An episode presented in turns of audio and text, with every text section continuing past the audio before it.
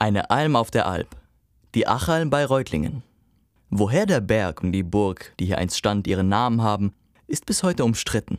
Der Sage nach ist der Name auf einen einstigen Burggrafen zurückzuführen, der von den Feinden verwundet und in seinem letzten Atemzug Ach, Alm gestöhnt haben soll. In Ludwig Ulands Ballade Die Schlacht bei Reutlingen klingt das so.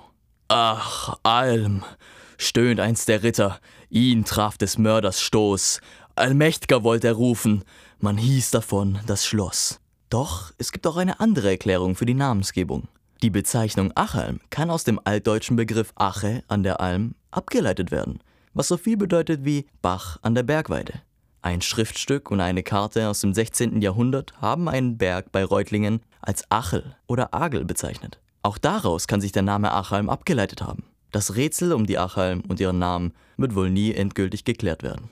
Belegt ist dagegen die Entstehung der Burganlage auf dem Gipfelplateau des Berges, Ihre Geschichte reicht bis ins 11. Jahrhundert zurück. Graf Egino ließ diese erste Burg auf der Achalm erbauen.